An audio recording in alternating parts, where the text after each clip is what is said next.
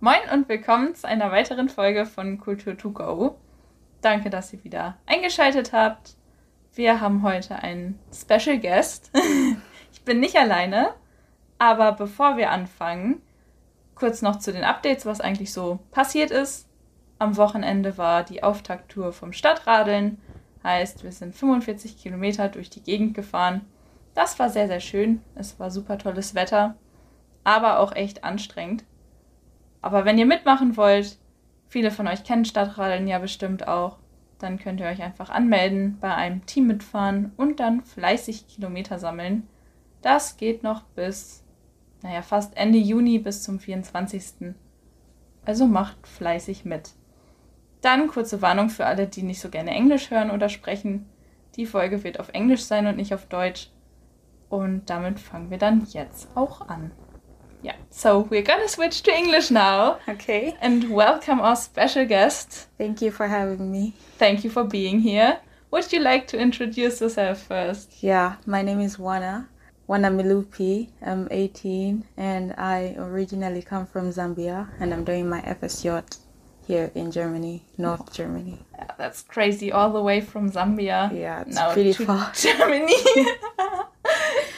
but first of all, we want to get to know you a little bit. So Okay. tell us about your hobbies. What do you like to do in your free time? I usually dance a lot actually. That's my favorite hobby, but I also watch movies, uh, take a lot of walks and read books sometimes. Yeah. But my main hobby would be dancing. wow, what kind of dance do you like? Uh, we call it Afro dance, so it's mostly like African Mm-hmm. styles from dance, but I also do hip hop too and modern dancing. Wow. Wow, that sounds really, really cool. Yeah, it's really fun.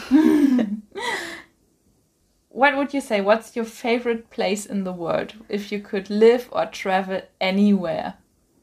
Oh, to be honest, that's a really tough question. I know. oh, I think Germany would is obviously my favorite place, but other places would be I think France. I've always wanted to visit France, mm-hmm. and the UK. I've only been there once, but yeah, That's nice. I think That's these three true. places. Wow. And why Germany? I don't. I just love the culture, everything, the language too. Even though it's a bit difficult for me, but I'm still learning, and I think I'll be there soon. And yeah, You love the a really- German language. Wow. it's re- yeah, it's really nice actually.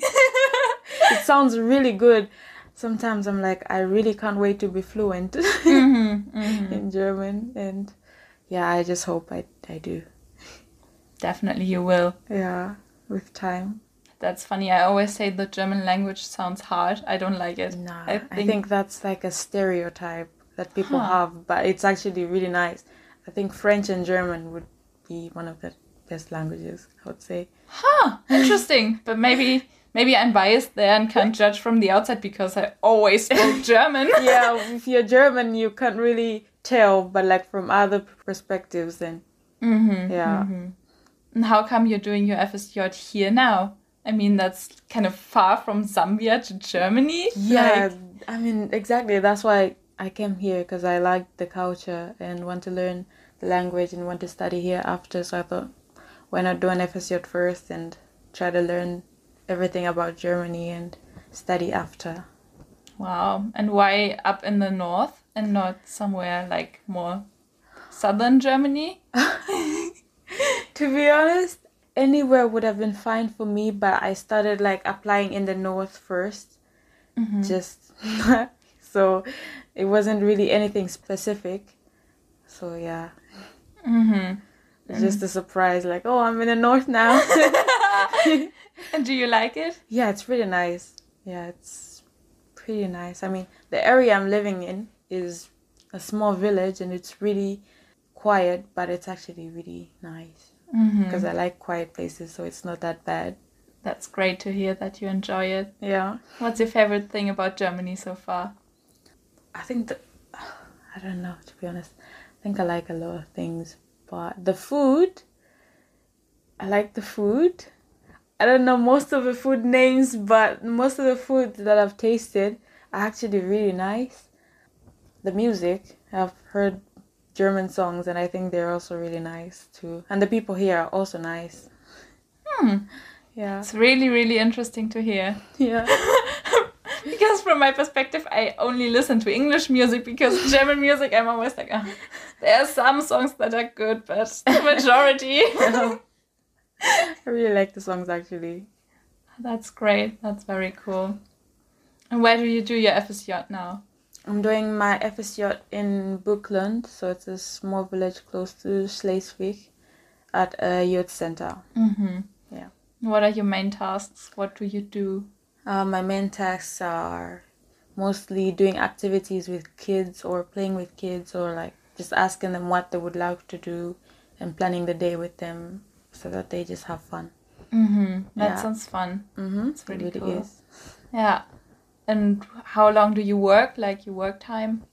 Uh, I work from Mondays to Thursdays from 1 till, it depends though, 8, 9, 10. Wow. Yeah. Yeah. So Yeah. it just depends on the day too.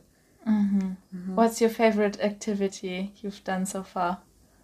At work, Mm-hmm. I think it would, I don't know. Hmm, that's a tough question. I think it would be playing with the kids because that's just the main activity. Cooking too, because I cook there sometimes also, depending on the day. So, Mm-hmm. yeah. Mm-hmm. And how's language coming like at work? Is it difficult or does it work with the kids? When I first came, it was difficult, but now it's not that bad. Uh, They can understand me and I can understand them. Sometimes it is difficult, but it's not really that bad. No, that's good to hear that that's progressing. Yeah, kind of is. mm-hmm. Mm-hmm. And what about your project? What are you gonna do? So, I mean, everybody has to do a yearly project, so to speak. What is Yeah. your plan? Um, my project is basically putting videos, different videos with the kids and my colleagues together. Mm-hmm. If we go out anywhere or if we have fun, just put all the videos together and just make it as one. Wow. So as a memory, kind of then. Yeah, like a memory video or something. Mm-hmm. And how long do you plan on doing your FSJ for? So.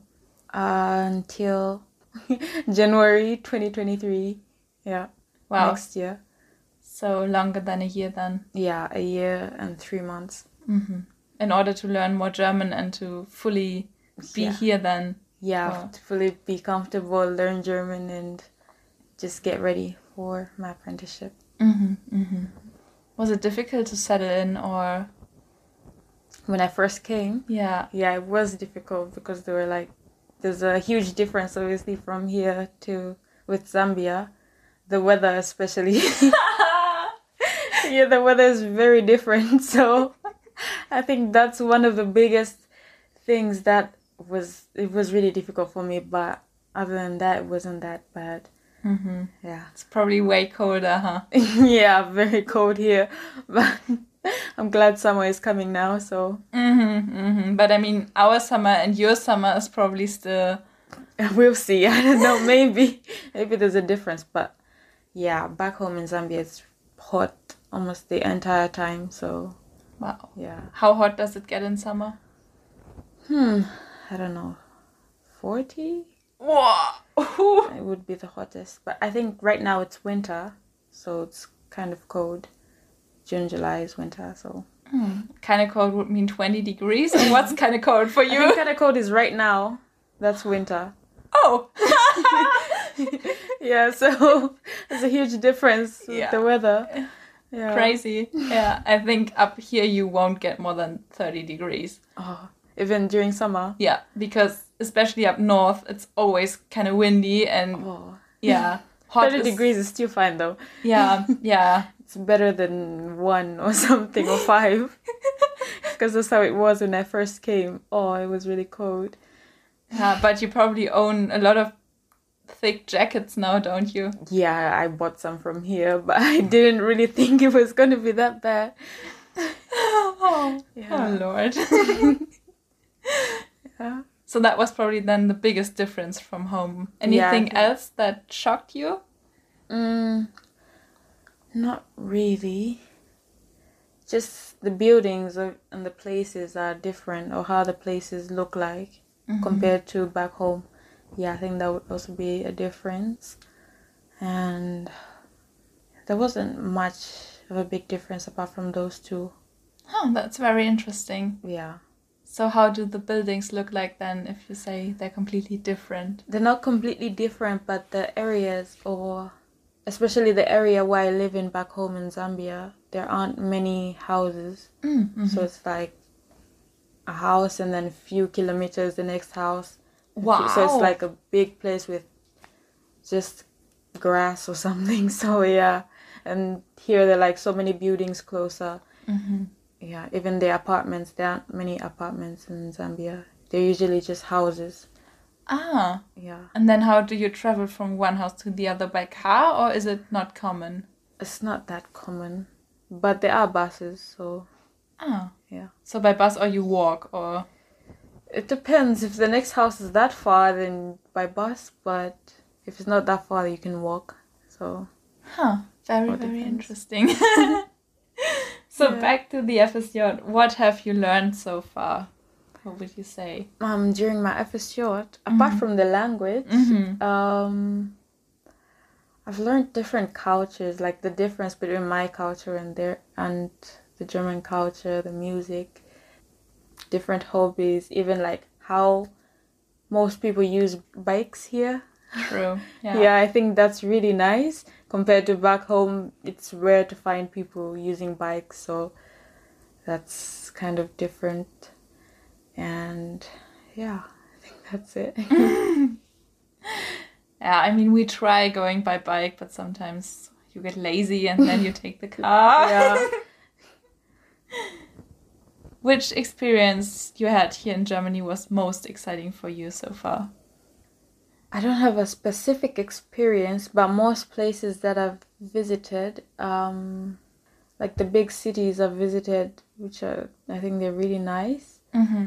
Uh, even the beach places I've visited. I think I visited Kappen. Mm, yeah, Yeah. yeah. Even the Glucksburg one. So I think they're really nice views from here. Because Yeah. back home you don't really see. I don't think. I think there's only one beach Wow. because it's surrounded by countries. So Mm. that's why.